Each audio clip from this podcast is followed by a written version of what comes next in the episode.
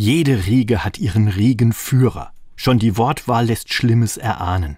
Bundesjugendspiele, der Albtraum unzähliger Schülergenerationen. Jetzt soll damit Schluss sein. Mit dem Führer, mit der Riege und auch mit dem Leistungsgedanken.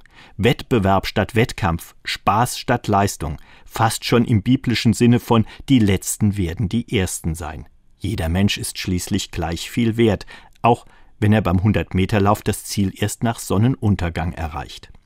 Doch wieder mal ist die Bibel genauso wenig eindeutig wie eigentlich unser ganzes Leben.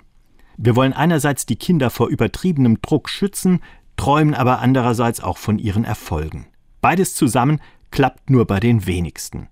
Ohne Druck Höchstleistung bringen, ein frommer Wunsch.